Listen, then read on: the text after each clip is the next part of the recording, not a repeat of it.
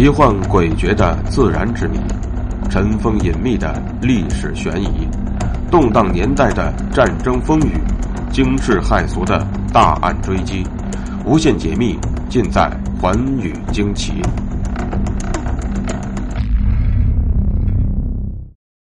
关于乾隆皇帝的生母，是热河行宫汉族女子所生，缺少依据，难以成立。说其为海宁陈家之子，更是无稽之谈。那么，清史当中所记载的乾隆皇帝的生母是谁呢？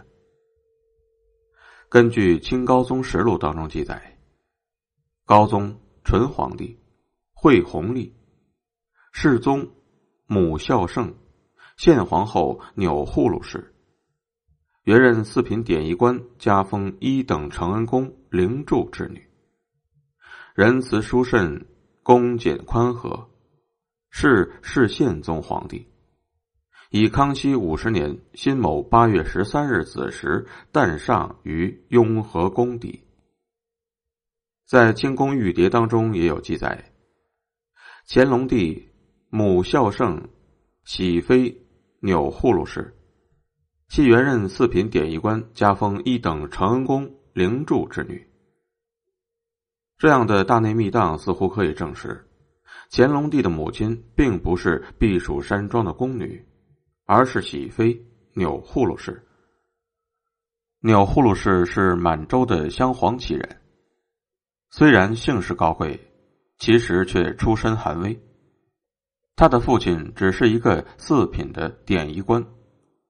康熙四十三年，即公元一七零四年。年仅十三岁的钮祜禄氏只是被赐给胤禛做侍女。当时胤禛已经有三位福晋，其中嫡福晋更是出身名门的乌拉那拉氏。钮祜禄氏出身寒微，只是一个侍女，人长得也不漂亮，原本是没有被雍亲王宠幸的可能的。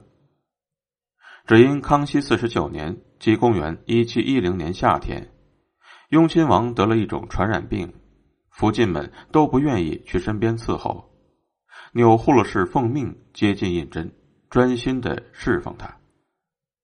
一连五六十天，他白天黑夜的侍奉病中的雍亲王，无微不至，十分体贴。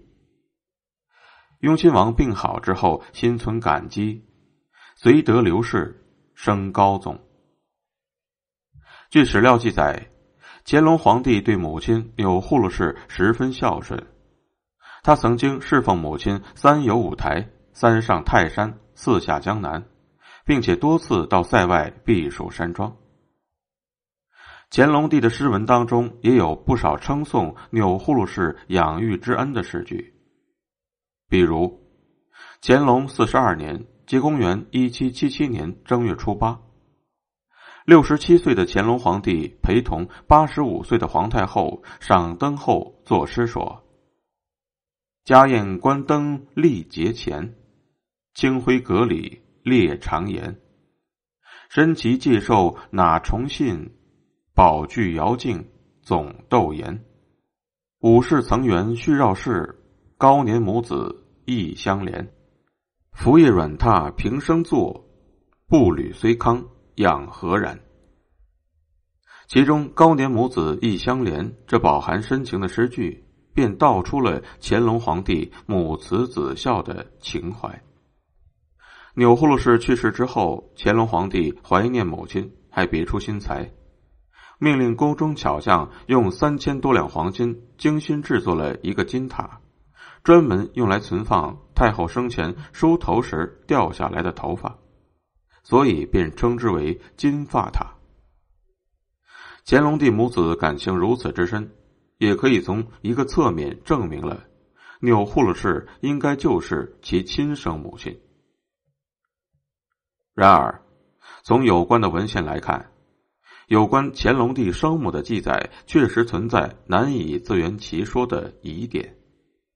乾隆十七年，即公元一七五二年。在清人萧氏所著的《永献录》卷二当中，便有记载：雍正元年十二月丁卯，午刻，上谕太和殿，遣史册立中宫那拉氏为皇后，昭告天下，恩赦有差，封年氏为贵妃，李氏为齐妃，钱氏为熹妃，宋氏为御嫔，耿氏为茂嫔。萧氏还在书中提出，齐妃或即云，即今之重庆皇太后，以考。就是说，在当时便有人对乾隆皇帝生母是谁提出了疑问，并且当时册封的王妃中根本就没有钮祜禄氏。有的人认为齐妃李氏可能便是乾隆帝的生母，但是却有待于考证。高阳先生在《清朝的皇帝》一书中，更是大胆认为，《萧氏永献录》当中所记载的这“四考”二字是一种暗示，是一种引笔兼取笔的巧妙暗示。齐妃非高宗生母，而故意这样写是取笔；齐妃李氏暗示高宗生母姓李，此为引笔。这样说来。乾隆帝生母为汉人女子李金贵，似乎是有可能的，但这确实也只是一家之言。另外，清宫档案的记载也大有问题。清朝的《雍正朝汉文御旨汇编》，雍正元年即公元一七二三年二月十四日记载：雍正元年二月十四日奉上谕，遵太后圣母懿旨。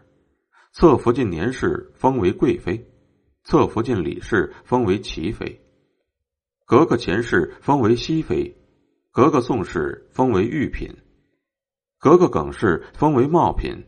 该不知道。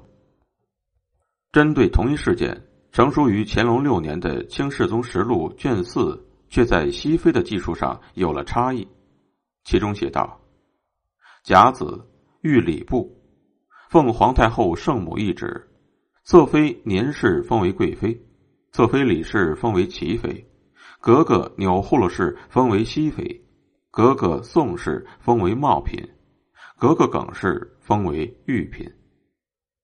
通过这两则资料的对比，可以发现，等到乾隆皇帝登基之后，档案上才有了钮祜禄氏的记载。而先前的格格前世莫名其妙的变成了钮祜禄氏。这两份清宫档案对同一事件迥然不同的记载，应该如何解释呢？有人认为，格格前世和格格钮祜禄氏应该是同一人，因为都是同一天，奉太后懿旨受封为熹妃的，绝对不可能是两个人。但是。这是说不通的。如果是一个人，怎么会写成两个人的名字呢？于是便有人推理：由于雍正朝实行的是秘密立储的制度，起先并不知道谁是太子，因而也就没有注意到子以母贵的问题。可能是乾隆皇帝登基之后，他的母亲总要一个高贵的出身吧。所以才将熹妃前世篡改成为了钮祜禄氏。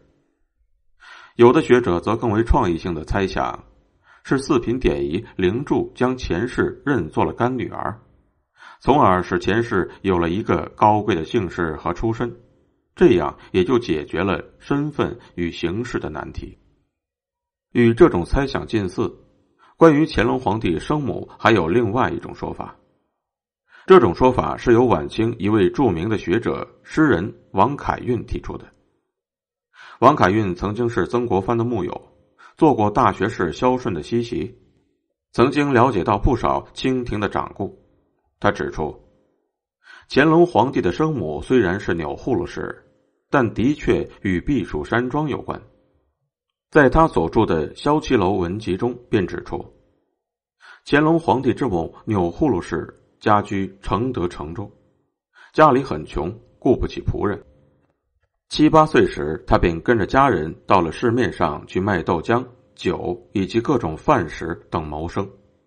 后来开了一个小饭铺，因为为人热情，经营的比较好，生意也异常的红火。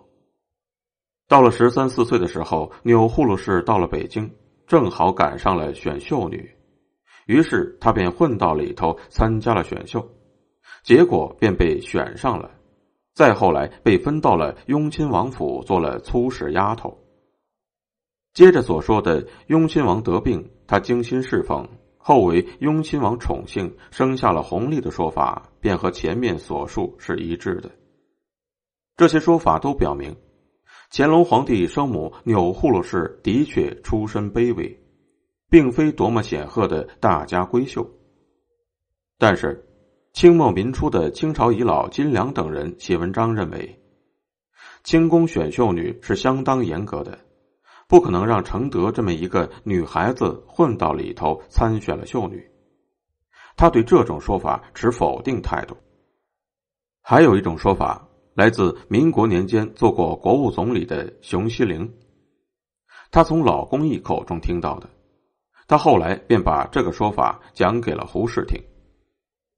乾隆皇帝生母为南方人，魂名傻大姐，随其家人到热河营生。后来，这个女孩子生了一个男孩，便是后来的乾隆皇帝。由于胡适把她收进了《胡适之日记》里，这个故事才得以流传开来。关于乾隆皇帝生母究竟是谁，虽然众说纷纭，但却始终充满了疑窦。野史传闻虽然均不可信，但是按照正史记载，雍正朝汉文御旨汇编与《清世宗实录》上关于熹妃前世和钮祜禄氏记载上的矛盾，至今仍然不能够自圆其说。其他的各种说法，虽然也有许多漏洞，但也并非全不可信。总之，乾隆皇帝的身世之谜。注定还要被诸多的学者和史学家们继续的争论下去。